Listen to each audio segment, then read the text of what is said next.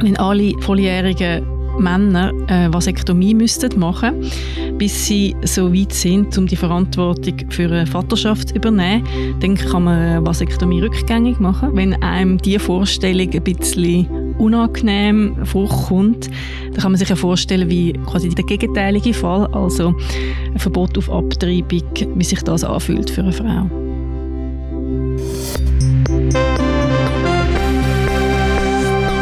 Tagesanzeigerin, der Podcast von Frauen, die Schlagzeilen schreiben, über Frauen, die Schlagzeilen machen.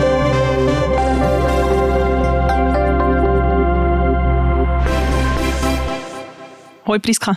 Hallo Annik. Willkommen zurück nach einer kleinen Ferienpause. Danke vielmals. Heute wollen wir über zwei Themen reden, die die letzten paar Wochen oder die letzten zwei Wochen Schlagzeilen gemacht haben, die eine Gemeinsamkeit haben. Und zwar, es geht um Urteil oder um Rechtsprechung, die die Freiheit von Frauen einschränkt. Wir schauen da dabei einmal ins Ausland und einmal geht es mehr um ein Schweizer Gesetz, das jetzt ein Thema wird.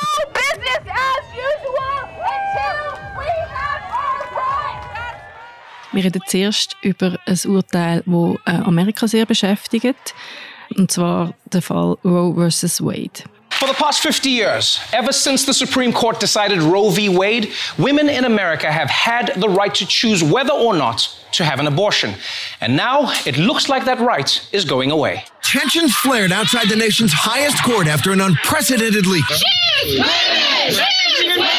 If the High Court does overturn Roe versus Wade, over 20 states are poised to immediately ban abortion. That's right, people. If the court's decision is released officially, abortion will be illegal in about half the states in America.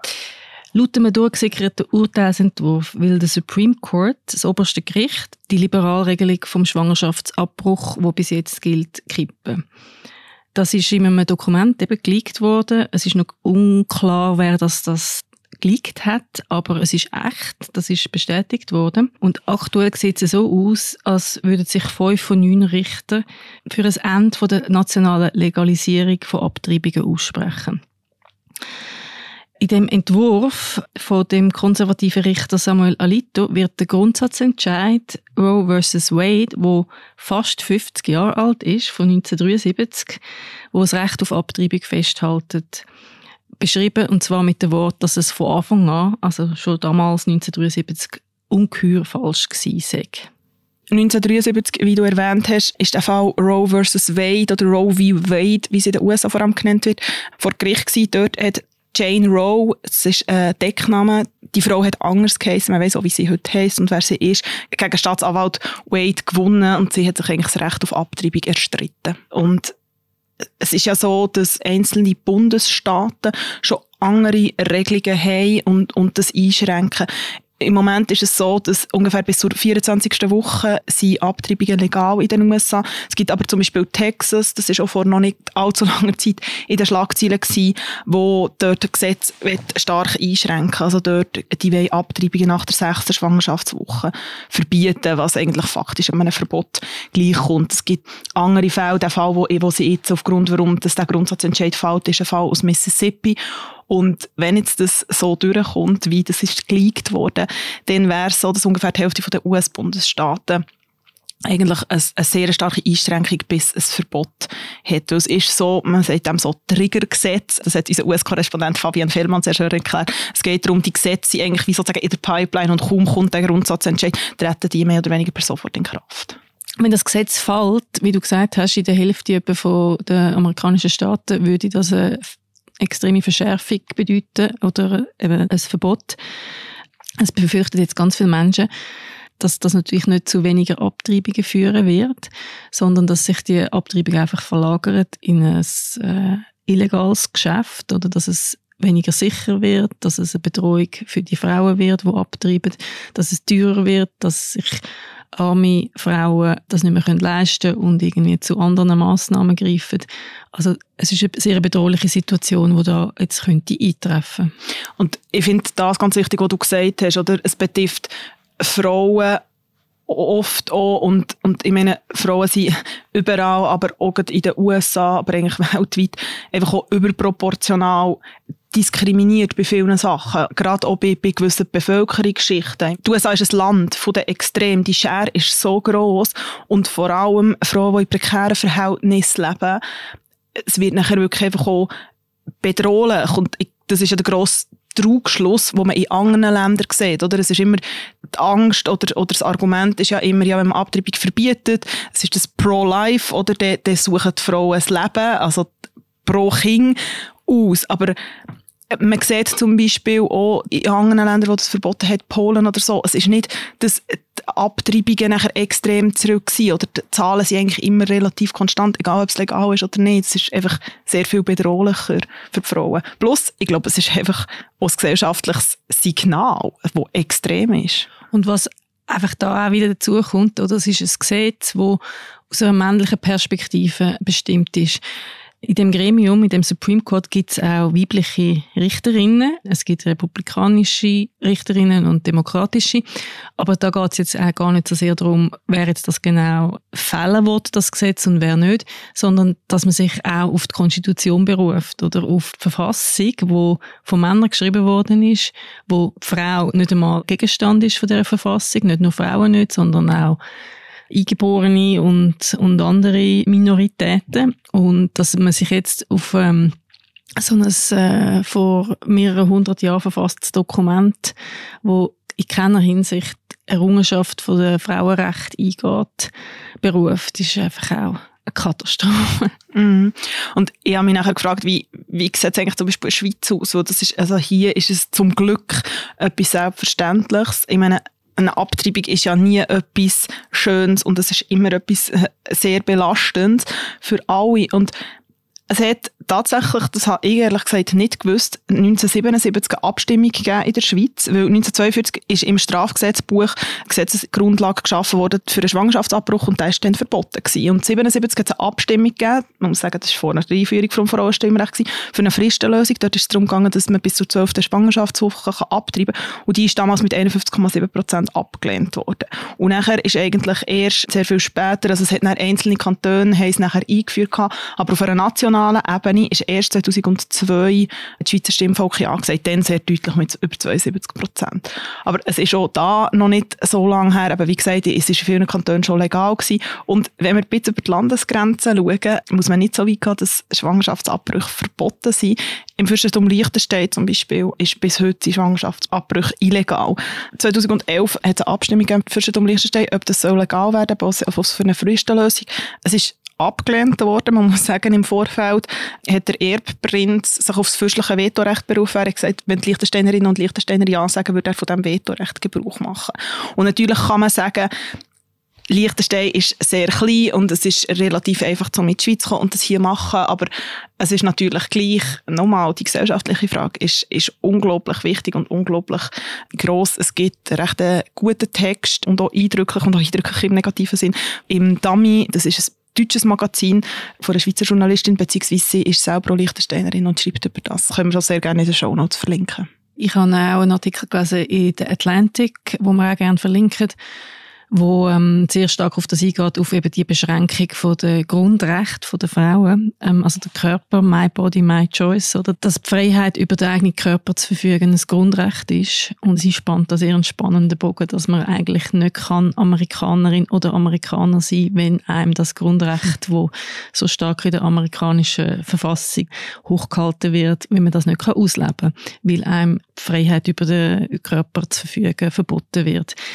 Auch in dem Text wird etwas erwähnt, wo in feministischen Kreisen zirkuliert, so ein bisschen als Anschauungsbeispiel, was ich ähm, auch noch irgendwie einen spannenden Ansatz finde, und zwar die Vorstellung, wenn alle volljährigen Männer äh, Vasektomie müssten machen, bis sie so weit sind, um die Verantwortung für eine Vaterschaft zu übernehmen, dann kann man eine Vasektomie rückgängig machen, was ja äh, tatsächlich so ist. Wenn einem die Vorstellung ein bisschen unangenehm vorkommt, dann kann man sich ja vorstellen, wie quasi der gegenteilige Fall, also ein Verbot auf Abtreibung, wie sich das anfühlt für eine Frau. Aber es ist so verrückt, oder? Und, und etwas, was auch immer wieder fällt, natürlich jetzt im Supreme Court, es sind auch Frauen drunter, aber ganz, ganz oft sind es eigentlich Männer, die über einen Körper vor Frau entscheiden. Und es haben sich ja verschiedene amerikanische Politikerinnen sehr, sehr deutlich dazu geäußert. Zum Beispiel Elizabeth Warren oder auch Kamala Harris. I am angry. Angry and upset? Angry and upset and determined. The United States Congress can keep Roe versus Wade the law of the land. They just need to do it. I, I've never seen you so angry. You seem to be. This is what the Republicans have been working toward this day for decades. They have been out there plotting, carefully cultivating these Supreme Court justices so they could have a majority on the bench who would accomplish something that the majority of Americans do not want. I just uh, presided over the Women's Health Protective Act vote, and sadly, the Senate failed to stand in defense of a woman's right to make decisions about her own body. And let's be clear the majority of the American people believe in defending a woman's right, her choice to decide what happens to her own body. And this vote clearly suggests that the Senate is not where the majority of Americans are on this issue. It also makes clear that a priority for all who care about this issue, a priority should be to elect pro choice leaders at the local, the state, and the federal level. Because what we are seeing around this country are extremist Republican leaders who are seeking to criminalize and punish women for making decisions about their own body. Es ist ja schon verrückt, oder? Wenn man, äh, also im Fall von Elizabeth Warren, oder schon bei dem ersten Kampf engagiert war und jetzt nach 50 Jahren so einen Rückschritt erleben muss. Es ist also herzzerreißend. Ja, Politik braucht, glaube ich, viel Geduld in diesen Themen. Ja, sehr viel. Aber es ist, der Entscheid, du hast es gesagt, ist noch nicht definitiv, aber ähm, dass sich da noch etwas ändern wird, ist ähm, sehr, sehr unwahrscheinlich. Wenn wir zu dem Punkt wissen, können wir sonst, apropos Folge, Philipp Loser und Fabian Fellmann empfehlen, weil sie reden nämlich genau über das.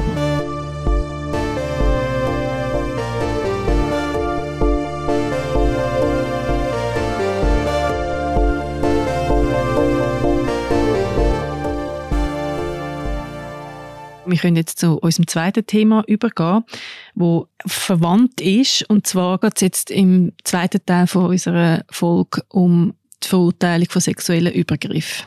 Zum einen hat es in den vergangenen Monaten und in den vergangenen Jahren auch in der Schweiz immer wieder Fälle vor Gericht, wo es darum ging, haben sich die Frauen genug gewehrt. Oft ist es dort auch um Vergewaltigung gegangen. Und es hat jetzt vor kurzem eine sehr erfolgreiche Miniserie auf Netflix gegeben, Anatomy of a Scandal, wo das eigentlich genau thematisiert, das Consent-Thema. It meant nothing. It was just sex. Nothing's just sex. There's more. Wir haben es in der letzten Folge schon kurz angetönt, dass wir über die Serie werden reden. Sie ist sehr, sehr erfolgreich gewesen. Als sie ist rausgekommen ist, sie die meist geschaute gewesen, hat damals Bridgerton vom Netflix-Thron gestoßen. Und in sechs Folgen wird die Geschichte von der Sophie Whitehouse und ihrem Ehemann erzählt. I fucked up. Big time. Does she have a last name? Lytton. Olivia Lytton. Sophie Whitehouse wird gespielt von der Sienna Miller. Sie ist die Frau von einem britischen Parlamentsmitglied, ähm, James Whitehouse, wo vom Rupert Friend gespielt wird. Sie erfährt eines Tages, dass er sie mit einer jüngeren Mitarbeiterin betrogen hat, der Olivia Lytton, wo von der Naomi Scott gespielt wird. So she's new Relatively. and young. It had been going on for about five months. I broke it off two weeks ago, right after the party conference. You're not telling me just to tell me, to unburden yourself. There's more. Is she pregnant? No, God, no. The story's about to break.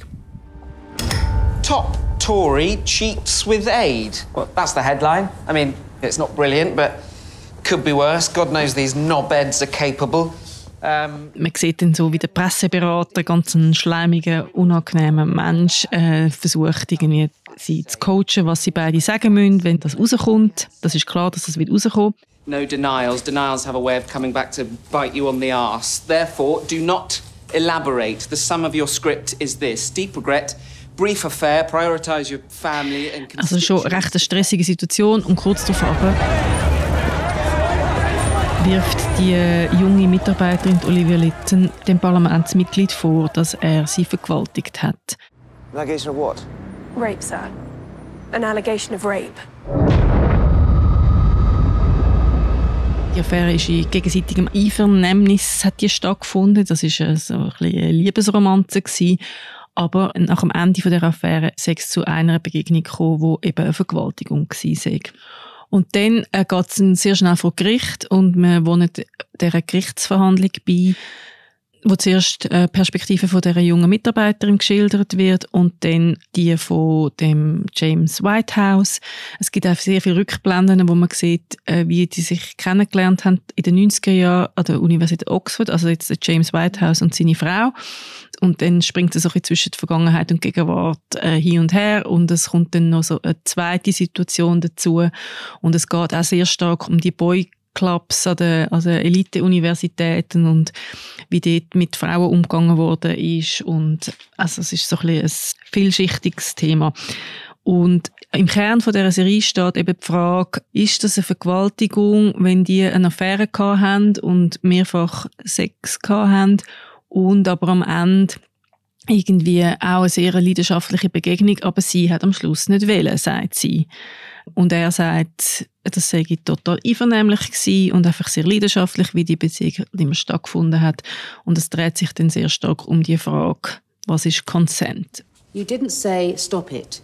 You didn't say no. Even when your shirt is open, you just say not here. I said not here, meaning no, not here. But you didn't actually say the word no, did you? No, but I was trying to push him off. James Whitehouse's privilege does not extend to rape. The word rape and my name have nothing to do with each other. I have no further questions for this witness. Und du hast es vorher angesprochen, eben, es ist zeitweise wirkt es ein bisschen künstlich. Es ist auch von Filmkritikerinnen und Filmkritikern nicht sehr gut bewertet worden, muss man sagen. Also es hat auch filmisch manchmal ein paar Sachen, wo man muss sagen, ja, man hätte doch drei Gänge abschrauben Nichtsdestotrotz finde ich, schmälert das Thema Konsent nicht. Und bevor wir jetzt noch mehr erzählen, ich finde, es ist auch spannend, was es macht mit einem als Zuschauerin, weil am Anfang ist man auch nicht so sicher, wem glaubt man und wem nicht. Und es ist ja genau das, oder? Es ist das He said, She said, wem glaubt man. Es ist bei all diesen vier Augendelikten einfach unglaublich schwierig, oder? Ist es irgendwie, ist es leidenschaftlich gewesen oder ist es Gewalt? Und, und wem glaubt man? Und das, ist, das kann unglaublich problematisch auch sein. Wie, also es hat zum Beispiel jetzt kürzlich in der Schweiz so einen Fall gegeben, der vor Gericht war, wo es auch genau um die Frage ist gegangen, oder? Ist es Vergewaltigung oder nicht, hat sie zugestimmt oder nicht, weil die Frau an einem gewissen Punkt gesagt hat oder es nach einem Kondom gefordert hat. Und das ist nachher als Ja interpretiert worden. Und, und das ist einfach eine unglaublich schwierige, aber eine unglaublich wichtige Frage. Mhm. Die Frau hat gesagt, sie hat das gemacht zu ihrem Schutz oder weil sie das Gefühl hat, das passiert jetzt sowieso, also äh, versuche ich mich wenigstens zu schützen. Wie du sagst, das Vier-Augen-Delikt, das ist sehr, sehr schwierig. Was auch oft passiert in diesem Fall, ist das sogenannte Freezing, dass Frauen, die Opfer werden von einem sexuellen Übergriff, gar nicht können reagieren sich gar nicht können wehren ihnen wirklich sprichwörtlich so das Wort aus dem Maul fallen, weil sie einfach äh, wie so eingefroren sind. Und das ist äh, ein Thema, wo im aktuellen Sexualstrafrecht diskutiert wird. In der Schweiz gilt im Moment das Nötigungsprinzip. Das heißt, als sexuelle Nötigung oder als Vergewaltigung gilt, wenn eine Person einer Handlung nicht zustimmt, plus Täterschaft entweder Gewalt androht oder sie sonst bedroht oder psychischen Druck ausübt. Und dann gilt es als eine Vergewaltigung. Und der Ständerat wird in der Sommersession Ende Mai bis am 17. Juni über die Revision vom Sexualstrafrecht beraten. Im Februar 2022 hat die Rechtskommission vom Ständerat mit 9 zu 4 Stimmen die Ablehnungslösung befürwortet. Die Ablehnungslösung kann mit dem Slogan Nein heißt Nein zusammengefasst werden. Die gilt zum Beispiel in Deutschland. In dem Fall liegt eine Vergewaltigung dann vor, wenn sich der Täter über den verbal oder nonverbal geäusserte Willen hinwegsetzt. Ein Nein kann dort auch ohne Wort zum Ausdruck gebracht mhm. werden. Es gibt noch eine andere äh, Möglichkeit, wo viele NGOs und Amnesty International gefordert, SP und Grüne ebenso. Und das wäre nur Ja heißt Ja-Prinzip, wo zum Beispiel in Dänemark und seit dem Sommer 2018 auch in Schweden gilt. Dann liegt eine Vergewaltigung vor, wenn der Sexualpartner bzw. die Sexualpartnerin kein eindeutiges Ja vor dem Eindringen gegeben hat. Die Zustimmung muss nicht ausdrücklich erfolgen.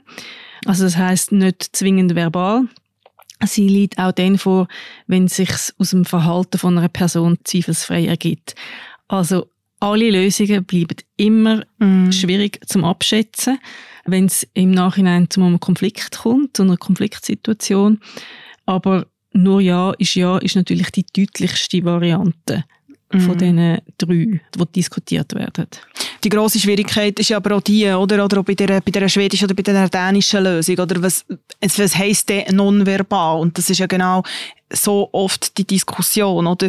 Ja, aber das Verhalten von dieser Person ist für eine andere Person ein nonverbales Ja gewesen und fürs Gegenüber eben nicht. Und das wird im Kern sich wie auch nie ändern. Aber ich glaube, das Wichtige ist einfach auch, dass je mehr dass man darüber redet und, und je mehr dass man es thematisiert, dass es gar nicht so weit kommt. Also es, ich glaube, die Diskussion ist auch noch nicht so alt. Und, und wenn man noch einen Schritt zurückgeht, wo es ja eigentlich zum Teil das ist nicht immer anfängt, bevor überhaupt ein Übergriff passiert.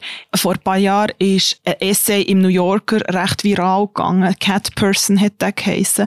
Von der Kristen Rupanian. Und sie hat in diesem Text beschrieben, dass sie echt mit einem Typ mit ist. Und nochmal, das ist etwas anderes als, als nachher ein Übergriff. Aber es fängt dort die Problematik ein bisschen an. Und mit dem auch eine Stigmatisierung.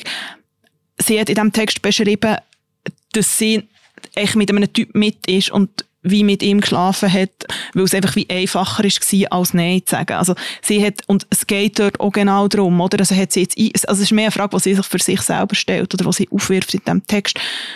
Hat sie dort eingewilligt oder nicht? Aber sie hat wie gewusst, ja, es ist jetzt einfacher, wenn ich jetzt einfach gehe oder nicht. Und der Text hat sehr, sehr hohe Wellen geworfen und hat nachher auch ganze Diskussion wirklich losgetreten.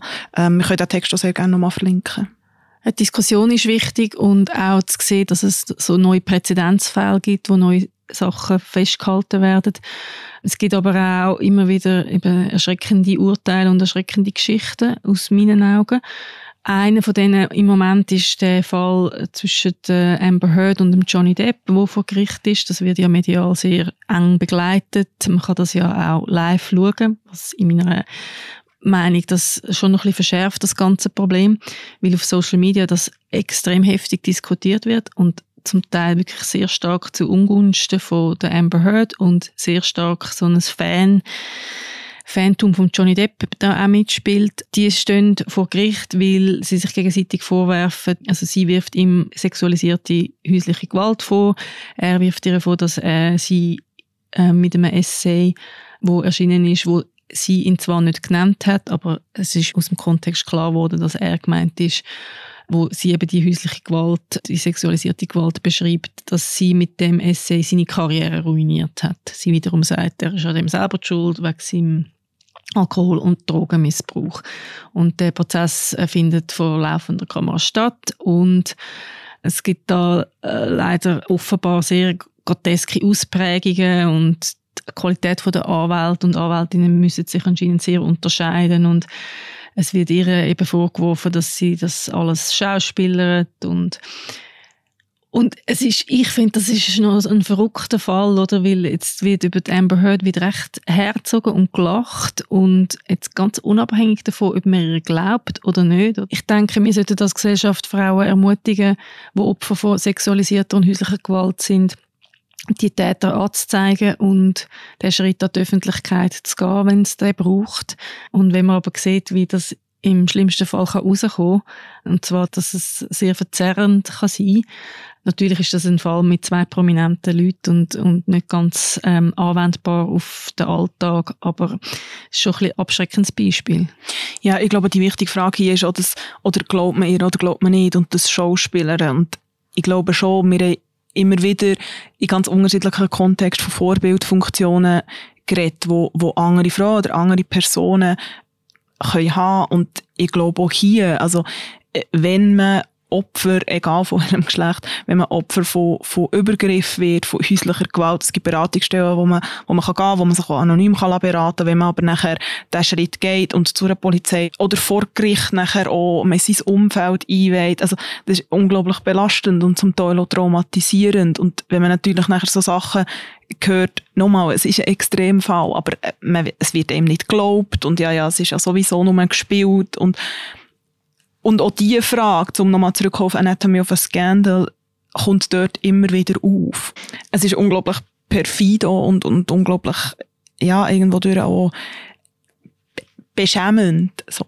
Mhm. Und, weil ich glaube, man kann nicht genug darüber reden, man muss darüber reden und thematisieren, weil es ist einfach unglaublich schlimm. Mhm. Interessant finde ich noch bei Anatomy of a Scandal, dass es eben auch so die feinen Nuancen aufzeigt. Also zum Beispiel Unterschied in der Erinnerung. Dort finde ich es recht stark, die Serie, dass irgendwie, das ist so ein kleines Detail, dass sie sich irgendwie daran erinnert, dass sie irgendwie Whisky getrunken haben an einem Abend und er erinnert sich aber daran, dass es mit Champagner angefangen hat und dann ein bisschen, wer hat das erste Wort gesagt, das erinnert sie sich so ein bisschen unterschiedlich, von wem ist ursprünglich sogar eben so ein bisschen die Anmachung quasi ausgegangen und in dem Zusammenhang wird dann auch noch so ein bisschen der Bogen hergeleitet, dass er einfach ein sehr privilegierter Mann ist, der immer immer sehr erfolgreich war, von der Mutter immer auch sehr gelobt worden ist, so aller die Welt gehört dir, oder? Und was das auch für eine Ausprägung kann haben, dann in so vorgesetzten Mitarbeitenden Verhältnis und so weiter. Also das ist jetzt so ein, ein Seitenaspekt, den ich aber so, schon sehr stark gefunden habe, so dass die Nuancen irgendwie auch eine Rolle spielen, aber am Ende bei der effektiven quasi Tat, dass es dort einfach Klarheit muss geben zwischen den Beteiligten. Und ich glaube, wir haben jetzt das letzte Mal über das Thema geredet. Aber du hast es gesagt, äh, das Parlament ähm, diskutiert in ihrer Session darüber. Auch in diesem Fall Roe versus Wade ist noch nicht das letzte Wort gesprochen worden. Und wir werden, finde ich, muss man sagen, auch leider wieder über das Thema reden. Jetzt hören wir noch rasch, was sonst noch Schlagzeilen gemacht hat, neben Roe vs. Wade, wo uns sehr beschäftigt hat in diesen zwei Wochen.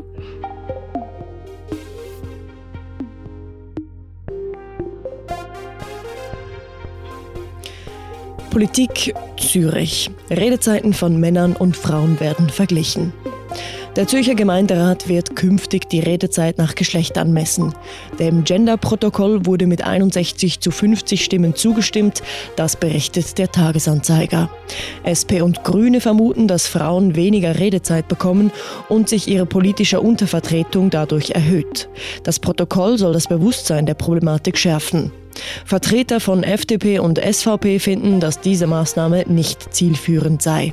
Martina Zürcher von der FDP sagt gar, wer unabhängig von Alter, Geschlecht oder Herkunft ernst genommen werden wolle, soll zur FDP-Fraktion dazustoßen. Al Jazeera journalist Shirin Abu Akleh shot dead while covering Israeli military operation in West Bank. Am Mittwoch starb die bekannte palästinensisch-amerikanische Journalistin Shirin Abu Akleh in der palästinensischen Stadt Jenin im besetzten Westjordland. Die 51-Jährige wurde mit einer Kugel in den Kopf getroffen. Ihr Produzent wurde ebenfalls angeschossen. Er befindet sich laut dem palästinensischen Gesundheitsministerium in stabilem Zustand. Die getötete Journalistin arbeitete seit den 90er Jahren für den arabischen Sender Al Jazeera. Dieser macht Israel für den Tod der Journalistin verantwortlich. Die israelische Armee beschuldigt bewaffnete Palästinenser. Das berichteten mehrere Medien, unter anderem der amerikanische Sender CNN. Politik Schweiz. Eine Tellerwäscherkarriere bis an die Seko-Spitze. Einst servierte sie den Diplomaten Kaffee, nun wird sie Chefin des Staatssekretariats für Wirtschaft. Helen Budliger-Artieda übernimmt damit eines der wichtigsten Ämter beim Bund mit gut 800 Mitarbeitenden. Momentan ist sie noch als Schweizer Botschafterin in Thailand tätig. Im neuen Amt wird sie sich um das Sanktionsregime gegen Russland kümmern und sich mit dem drohenden Fachkräftemangel in der Schweiz auseinandersetzen müssen. Afghanistan. Afghaninnen ohne Burka riskieren ihr Leben. Frauen in Afghanistan dürfen nicht mehr alleine reisen, nicht mehr mit dem Mann zusammen ins Restaurant oder in den Park, die Mädchen dürfen nicht mehr in die Schule. Und nun befehlen die Taliban den Frauen eine komplette Verhüllung in der Öffentlichkeit.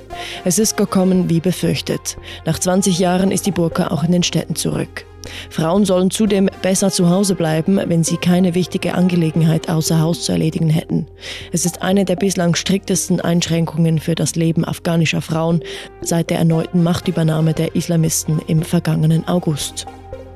Menstruation. Steuern senken auf Tampons ist Symbolpolitik. Gut so. Frauen bezahlen für Tampons, Binden und Menstruationstassen heute 7,7 Prozent Mehrwertsteuer. Der Nationalrat will diese nun auf 2,5 Prozent senken. Als Gut des täglichen Bedarfs, wie zum Beispiel Lebensmittel, sollen die Hygieneprodukte nicht weiterhin mit dem gleichen Steuersatz wie etwa Autos belegt sein. Laut NZZ sparen Frauen durch die Steuersenkung gerade einmal 2,30 Franken im Jahr. Nichtsdestotrotz wird dieser Ansatz von vielen Seiten als Schritt in die richtige Richtung begrüßt. Und wenn wir jetzt noch vorher schauen, Priska, wer wird dich in den nächsten zwei Wochen begleiten? Mich äh, begleitet ein Thema, ausgelöst äh, mal wieder durch eine Frau. Und zwar ist das die spanische Wirtschaftsministerin Nadia Calvino. Sie ist an einem Managerforum äh, dabei gewesen und hat vor eine Fotowand stellen wo so ein Abschlussfoto gemacht werden und wo sie gemerkt hat, dass sie die einzige Frau ist mit nur Männern, ist sie von der Fotowand davongelaufen und hat sich nicht ablichten lassen in dieser Gruppe. Sie ist für die Aktion zugunsten von Gleichberechtigung in der Wirtschaftswelt von der einen Seite sehr gefeiert worden. Also die eher linksgerichtete Regierung hat sie sehr dafür gelobt, auch andere Aktivistinnen und Feministinnen, aber von Spitzenunternehmen ist sie eher kritisiert worden. Sie hat mit der Weigerung an dem Madrid Leaders Forum auf ein Foto zu gehen, ein Versprechen auch gehalten, das sie im Februar gegeben hat. Sie hat dort nämlich gesagt, dass sie nie mehr auf einem Foto wird sein oder an einer Debatte wird teilnehmen, weil sie die einzige Frau ist. Es gibt auch Frauen, die sagen, ich mache nur noch mit, wenn die Hälfte von einem Podium Frauen sind oder Männer. Es gibt auch Männer, die das übrigens machen und das einfordern. Und aus meiner Optik ist das ein wichtiger Schritt an ausgeglichenen Podien und an ausgeglicheneren Fotos von der Wirtschaftswelt zu schaffen. Sie hat damals gesagt, wir können es nicht länger als normal anschauen, dass 50 Prozent der Bevölkerung bei solchen Events nicht anwesend sind.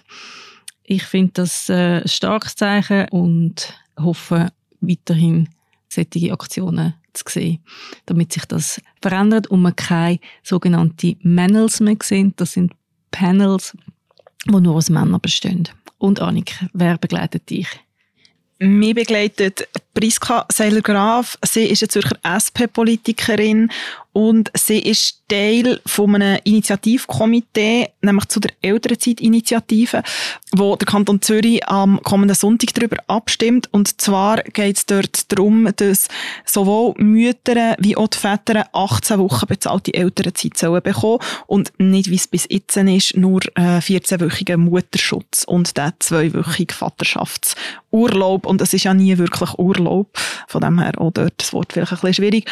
Jedenfalls glaube ich, dass wir viel von ihr werden lesen in den nächsten zwei Wochen, egal ob das angenommen wird oder abgelehnt, weil das könnte eine Präzedenzabstimmung sein in der Schweiz. Es bleibt spannend. Ich freue mich auf die nächste Folge. Bis dann alles Gute. Merci vielmals fürs Zuhören. Tschüss zusammen. Tagesanzeigerin wird moderiert von Priska Amstutz und von mir, der Annik Kosmann. Produktion macht Laura Bachmann. Sie liest hier unsere Schlagzeilen ein. Recherchearbeit macht Lea Schepers und die Sounds sind von der Musikerin Sisi Fox.